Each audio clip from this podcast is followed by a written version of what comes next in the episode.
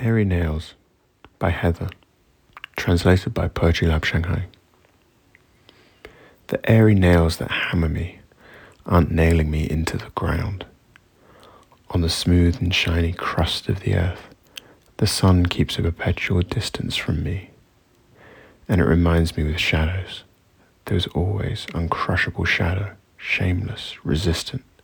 You can only detest it, yet you can't touch it. Rusty nails, by contrast, are far more reliable. Once in the flesh, they are unremovable.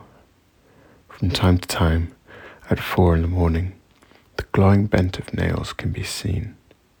We are all weeping, for even moonlight is hurting us.